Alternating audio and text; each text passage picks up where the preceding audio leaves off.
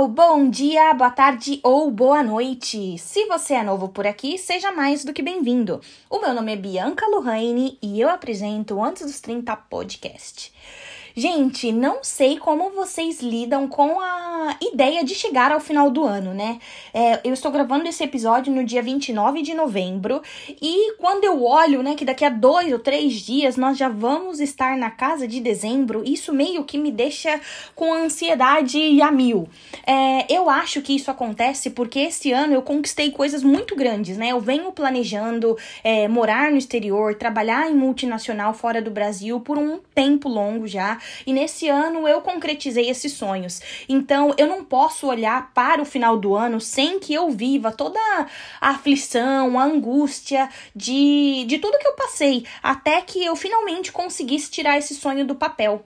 Então, uma forma que eu encontrei de fazer as pazes, né, com o meu futuro é olhando para o passado e tendo acesso às minhas primeiras, primeiras vezes. E o que eu quero dizer com isso? É, eu gosto muito de fazer lista, então quando eu estava pensando nas vezes em que eu tive primeiras vezes, eu listei, por exemplo, quando eu tive uma primeira melhor amiga. O nome dela era Mariana, ela veio a falecer quando nós tínhamos 18 anos, porque a gente tem a mesma idade, né?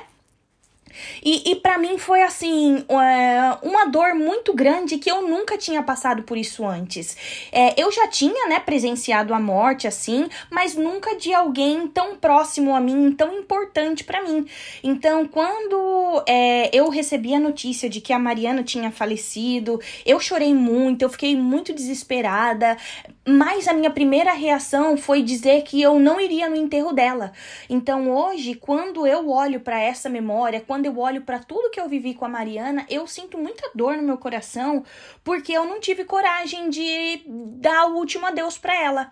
É, então, quando eu lembrei da Mariana é, nessa lista, eu queria olhar pra, por tudo que a gente tinha vivido, né? O, o, meu pai sempre foi um pai muito rígido, muito duro, não me deixava sair. Quando eu ia em festa, eu tinha que voltar 10 horas. E com a Mariana, eu tinha a, a liberdade de compartilhar esse tipo de coisa porque ela me entendia. Ela era um pouquinho mais saidinha que eu, mas o pai dela era tão chato quanto. Então a gente trocava esse tipo de figurinha, a gente ficava revoltada junta, é, a gente ia para passeio de escola, que isso era certeza que os nossos pais deixavam a gente ir, mas é, eu não podia olhar para essas memórias sem ter acesso a essa primeira dor, né? Que foi a minha primeira melhor amiga, foi o meu primeiro adeus e foi a primeira vez também que eu disse não, não vou a um enterro. E hoje eu me arrependo muito disso, porque eu queria ter me despedido dela só que eu não consegui naquela época. Então, esse foi um dos meus primeiros que eu lembrei. É, e depois, indo um pouco mais pra frente, eu também tive acesso a uma memória muito engraçada, que foi quando eu tive a minha primeira briga feia com meu irmão, briga física, e a gente quebrou um armário da cozinha. Para vocês terem uma ideia, eu não me lembro sequer o motivo dessa discussão, mas eu lembro que a gente foi para cima mesmo e quebramos esse armário. Meu pai ficou doido, minha mãe só não me chamou de santa, porque, gente, acreditem ou não, a minha mãe tem um filho favorito e esse filho é o Bruno. E quando ela soube que eu empurrei ele contra o armário, a casa caiu para mim. Mas o que eu quero dizer é que por mais que essa briga ela tenha me marcado, eu não sou capaz de recordar o motivo. Então, não foi nem tão importante assim, né? Graças a Deus, hoje eu e o Bruno a gente tem uma relação incrível. É, o Bruno é meu psicólogo sensato, porque é um menino muito pé no chão. E, e, por exemplo, quando eu tive né, aquela crise feia de que Dizem que é a crise dos vinte e poucos, né? As minhas amigas estavam todas casando, tendo filho e eu não tava namorando. Ai, meu Deus, eu não tenho um carro. Bruno, eu só quero pôr silicone, o que, é que eu faço? O Bruno sentou comigo, puxou minha orelha e falou: Bianca, calma, não olhe a sua vida com a régua dos outros. Tudo tem seu tempo, você está conquistando coisas agora que elas não estão conquistando e elas estão conquistando coisas que você não vai conquistar agora e tá tudo bem. Relaxa. Foi com essa simplicidade, com essa calma que o Bruno lida com todos os problemas da vida dele. Então, hoje eu só posso agradecer a Deus pela vida desse menino e graças a Deus também que eu não quebrei nenhum osso dele, porque senão quando eu chegasse na minha crise dos vinte e poucos, ele não estaria aqui para ser o meu psicólogo não pago, não é mesmo? E como eu comecei esse episódio mencionando, né, que nesse ano eu conquistei o emprego dos sonhos, eu moro no país que eu sempre sonhei, eu não podia deixar de olhar para onde tudo isso começou. É, a minha mãe, ela sempre foi assim uma mãe muito para frente, então ela sempre se preocupou em fazer com que eu e os meus irmãos nós nos preparássemos para o futuro desde muito cedo. Então, uma das memórias que eu tive acesso foi quando eu fiz o meu primeiro curso curso livre é, depois da escola. Então, a minha mãe sempre é, teve essa preocupação de fazer com que nós sempre estivéssemos antenados, atualizados e, e tivéssemos acesso a, a, coisas boas, né? Então, nesse momento, quando eu tinha os meus 14 para 15 anos, eu comecei a fazer cursos, né? São cursos livres depois da escola e, e tudo que eu consigo lembrar dessa época era o quão independente e livre eu me sentia. É, eu cresci numa casa em que os meus pais eles sempre disseram muito abertamente que era através do estudo que nós é, ascenderíamos, né? Cada vez mais financeiramente, socialmente. Então eu sempre tive isso muito claro para mim. Então, quando eu via o quanta, quantas vezes a minha mãe renunciava de coisas para ela, para poder me, é, me proporcionar estar em, momen em momentos e espaços como esse, eu não podia não aproveitar essa oportunidade, sabe? Então, é por isso que eu lembrei de quando eu fiz o meu primeiro curso, foi um assim, até relativamente perto de casa, mas eu tinha acesso a professores que trabalhavam em empresas, eu conhecia pessoas que estudavam em outra escola, que moravam em outro bairro. Nossa, era um momento muito legal para mim. Eu, eu conseguia viajar. E, e eu posso te dizer que, como uma boa pisciana, viajar, sonhar é uma coisa que eu faço muito bem e que eu não preciso nem sair do lugar. Então, bacana ter acesso a essa memória. É, e logo depois disso, eu também me lembrei de como foi, gente, a busca pelo primeiro emprego, como foi fazer as primeiras entrevistas. É, a minha mãe, ela esteve presente nas minhas primeiras entrevistas. Eu me lembro que a primeira entrevista que eu fiz foi na Praça da Sé, foi numa, é, não sei como chama, mas é uma agência de, de telemarketing, né? E era bem grande, era uma coisa bem grande. A minha mãe ficou me esperando do lado de fora. Ai, foi muito legal fazer isso. Eu tava muito nervosa, suando igual uma porca. mas valeu muito a pena. Eu fui selecionada para trabalhar nesse lugar, mas depois conversando com a minha mãe, a gente chegou à conclusão de que não seria uma boa para mim, porque eu ainda estava na escola e, e, eu morava no extremo da Zona Sul. Ir para a Praça da Sé, né, que é no centro, todos os dias seria um pouco complicado. Então nós optamos por continuar é, procurando por emprego, mas é, empregos que fossem um pouco mais próximos de mim, para que também eu não comprometesse a escola, eu não ficasse tão cansada. Então, toda vez que eu tenho acesso a esse tipo de memória, eu só consigo ver o quão privilegiada eu sou, porque eu sei que muitas pessoas com a idade que eu tinha não, não tiveram esse privilégio, né? E precisaram trabalhar independente da distância. E Deus me abençoou tanto com a família que eu tenho que quando eu estava procurando pelo meu primeiro emprego, é, os meus pais me falaram: olha, você está indo procurar emprego porque você quer, você não precisa disso agora, a gente só quer que você estude. Então, quando eu decidi que era hora de, de procurar um emprego, ainda tive essa flexibilidade da minha mãe de ir comigo na entrevista, de me passar toda a segurança. Então, eu não poderia ser mais grata e honrada de ter a família família que eu tenho. É, e agora, né, falando um pouco menos sobre a vida profissional e acadêmica, eu me lembrei de quando eu aprendi a andar de bicicleta. É, a minha avó, ela sempre deu para mim e para o meu irmão aquelas motinhas elétricas, né? Mas aí depois, quando a gente já estava maior um pouco, era a responsabilidade número um do meu pai ensinar a gente a andar de bicicleta.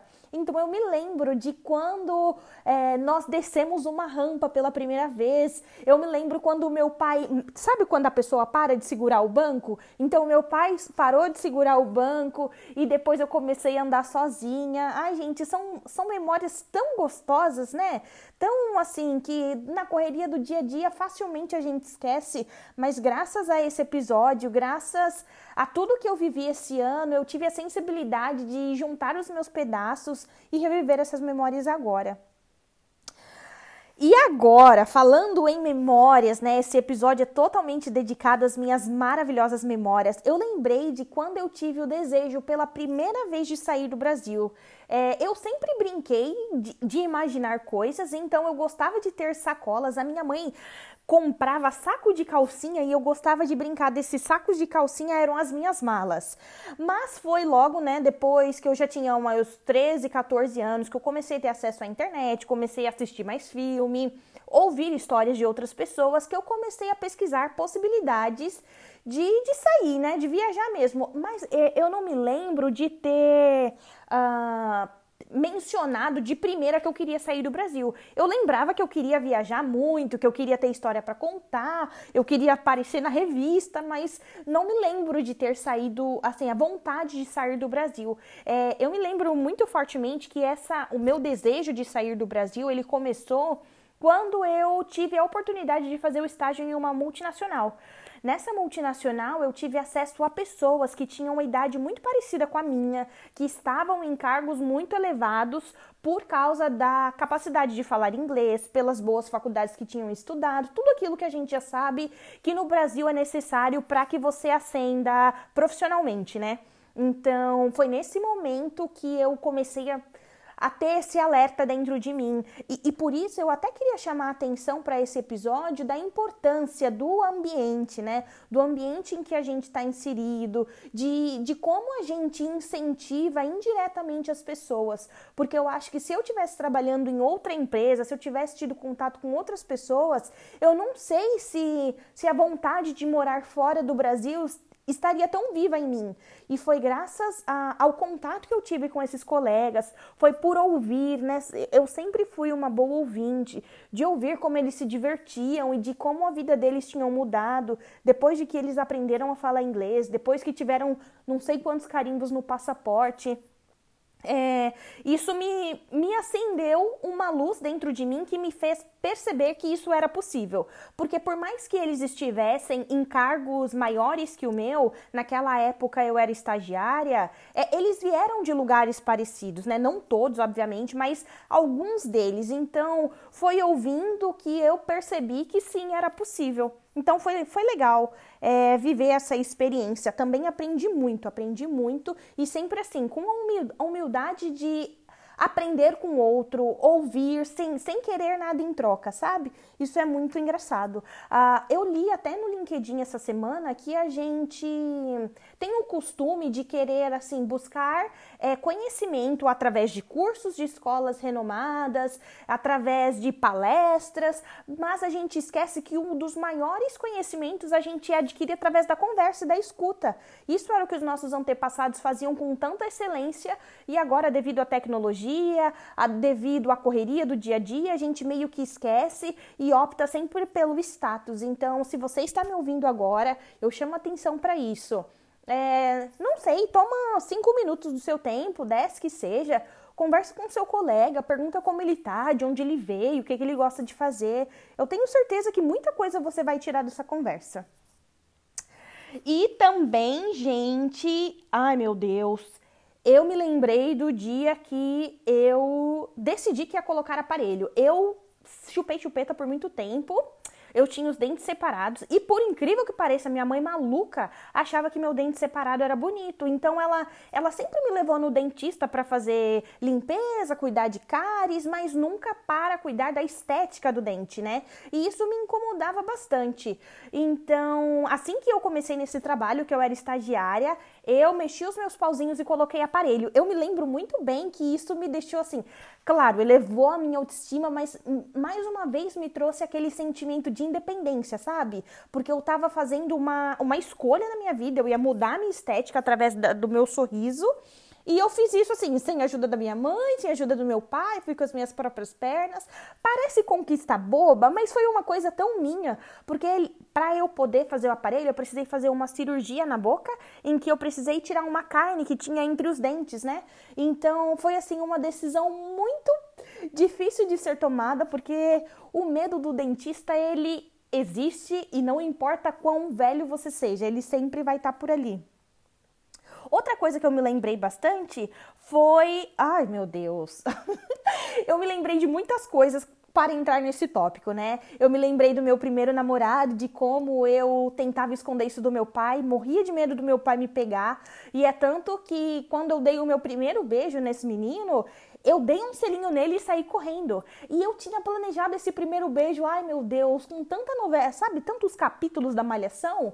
Quem é de São Paulo especificamente vai saber do que eu estou falando. É, mas enfim, não aconteceu desse jeito. Foi um beijo bem rápido, saí correndo igual uma desesperada. E é isso, história para contar. Mas aí depois eu lembrei que depois do primeiro beijo, depois do primeiro namorado, eu já fiquei sem vergonha. Até que os anos se passaram e eu apareci pela primeira vez num aplicativo de relacionamento. Eu acho que Deus me ama tanto porque eu já fiz tanta loucura e até hoje estou viva e eu sempre conheci pessoas muito boas na minha vida. Então, até quando eu olho para um aplicativo de relacionamento que ele tem tudo para ser taxado, né, como os amores rasos ou pessoas descartáveis, um menu sexual, eu não sei como você quer chamar isso, mas eu só tive experiências boas. É, eu sou muito tranquila para ter relacionamentos assim de um dia ou de uma vida. Eu aprendi isso com o tempo e preciso mencionar até uma amiga, Jennifer, que ela foi uma professora nesse sentido. Mas que com os aplicativos eu sempre tive muita sorte, eu sempre conheci gente muito boa, então eu fico feliz de ter é, tido essa experiência, né? Quando eu olho para minha vida amorosa, eu sempre tenho pessoas muito boas, muito carinhosas, eu tenho boas memórias com essas pessoas, então obrigada, universo, por isso. E depois eu me lembrei da minha primeira crise existencial no trabalho. É, como eu mencionei, o meu trabalho nessa empresa multinacional como estagiária foi um divisor de águas para mim. Também foi nessa empresa que eu descobri que às vezes trabalhar numa empresa multinacional e ter um cargo que todo mundo almeja não é aquilo que me traria felicidade. Então, quando eu percebi que aonde eu estava não tinha mais sentido para mim, e eu optei por sair do Brasil e fazer toda aquela história que vocês já sabem através dos episódios anteriores, foi um momento em que eu tive muitas dúvidas, porque é, o meu irmão, né, eu, eu falo muito dele porque a gente conversa bastante, ele meio que puxou a minha orelha para ele pergunta muito, né? Bianca, você não vai pagar INSS? Você não tá preocupada com o futuro? Meu Deus, vai viver viajando? Então, foi através de conversas com ele que eu até cheguei a duvidar se ficar mudando de país em país seria uma coisa boa para se fazer. Mas eu sou tão feliz, meu Deus. Obrigada, universo. Obrigada, obrigada, obrigada por não me fazer desistir, porque é, o que traz felicidade para o outro não é o que traz felicidade para mim. E depois de muito tempo eu fui entender isso. E também entendi a muitas custas que também ninguém está seguro com o INSS. Então eu não me arrependo de ter passado anos fora do Brasil, estar, estar tido fora de empresas no Brasil, porque hoje eu vivo a vida que eu sempre sonhei, porque eu precisei renunciar alguns anos da minha vida para construir né, este império chamado Vida de Bianca Lohane. Então, nesse sentido, é, foi assim, alguns passos para trás para dar um passo muito grande para frente. E não sei se você está nessa situação agora, talvez o universo tenha preparado para que você esteja nesse episódio hoje para você entender, né? Que não é porque todo mundo está fazendo que você tem que fazer também. Desde que você tenha um plano estruturado, ou de, mesmo que você não tenha plano, mas que você saiba que o seu coração ele grita, ele almeja por uma coisa maior, não fique com medo, só vá, se jogue, se permite e veja no que vai dar. É, o GPS recalcula a rota, então você é mais do que capaz de recalcular a sua rota também. Depois disso, gente, falando, né, inclusive de crises existenciais, eu me lembrei de quando eu tive a minha primeira ida ao psicólogo.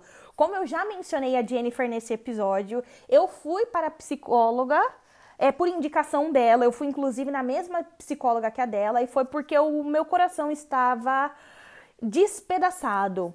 E assim, não era nem porque o cara era ruim, não. Era porque eu tava com uma expectativa muito grande. Naquela época eu não verbalizava 100% Uh, o que eu queria, eu deixava muito na mão do outro, sabe? Ah, ele tem que saber o que eu quero, ela tem que saber que eu tô esperando ela brigar por mim. Então eu sempre fui muito empática nesse sentido e eu não me posicionava. E foi através da terapia que eu entendi que dentro de um relacionamento, seja com homem ou com mulher, eu tenho que me posicionar e ser assertiva, dizer o que eu quero, dizer o que eu gosto, dizer o que eu aceito, dizer o que eu não aceito. E depois que eu aprendi isso, Jesus Cristeou. A minha vida ficou muito mais fácil, ela ficou leve, sabe?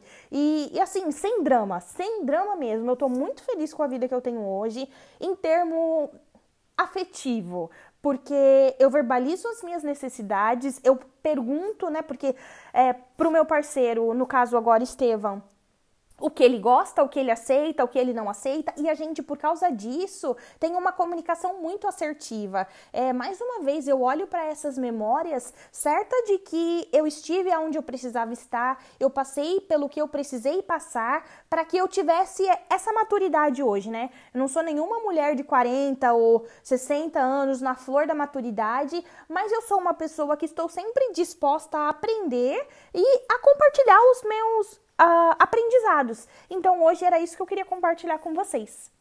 E agora, indo um pouco mais para frente, gente, porque nem tudo se resume na vida amorosa, eu também me lembrei de quando eu precisei me despedir dos meus amigos no caso, os meus amigos do Brasil, né?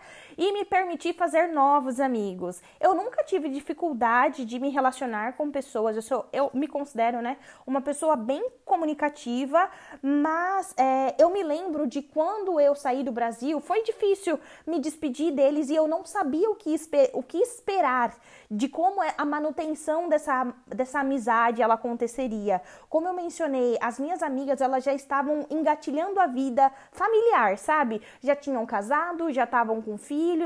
Eu não tinha nada disso, então é, ter assunto em comum ele foi ficando difícil com o passar do tempo, principalmente pela distância. Então, foi difícil para mim entender que uh, nós teríamos interesses diferentes, nossos assuntos seriam diferentes, mas que a amizade seria a mesma.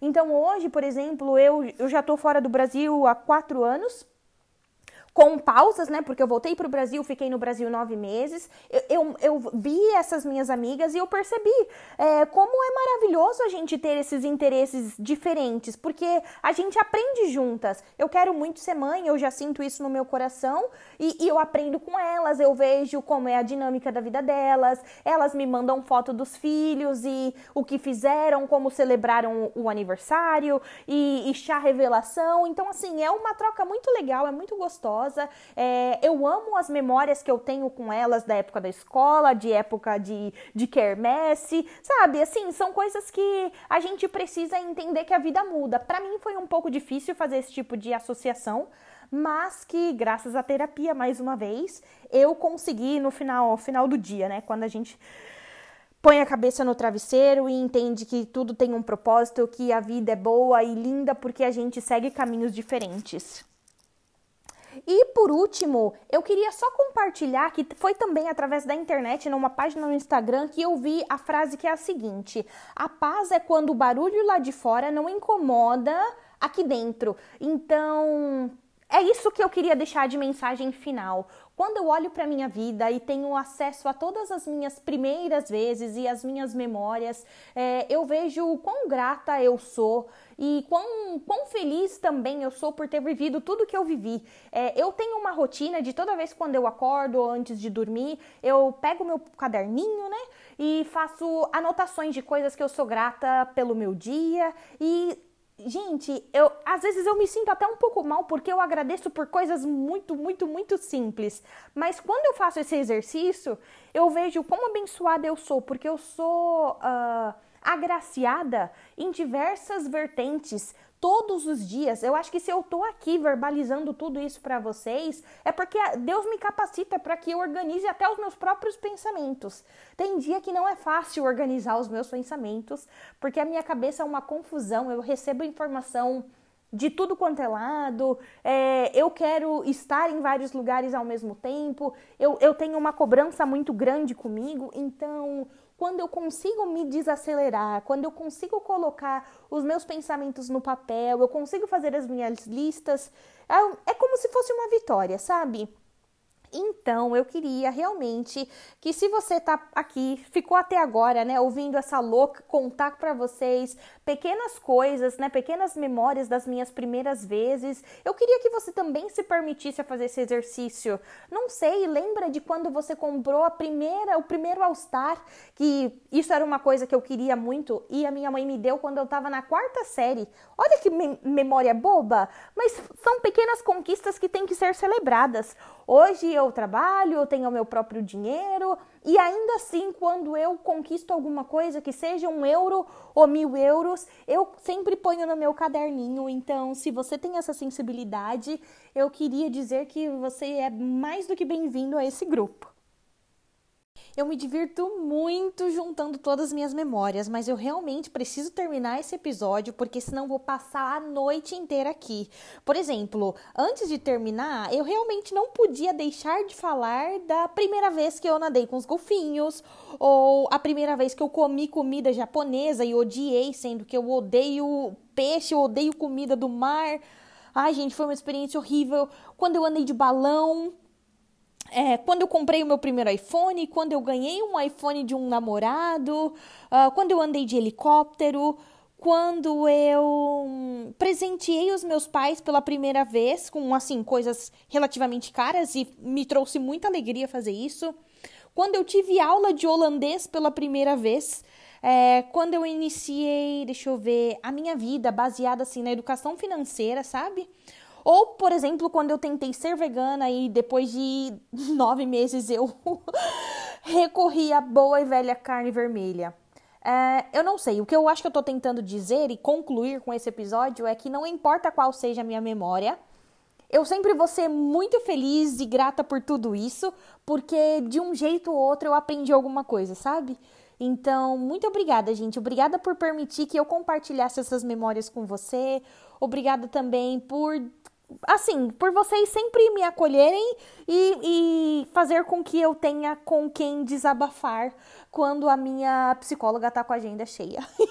então, seja qual for uh, as metas de vocês para 2023, seja qual for as metas que vocês traçaram agora para 2022, abracem as suas memória, memórias, fiquem em paz e aproveitem o processo. Essa frase ela pode ser um pouco clichê, mas vocês vão ver que com o decorrer dos anos ela vai fazer cada vez mais sentido. Um forte abraço e até a próxima.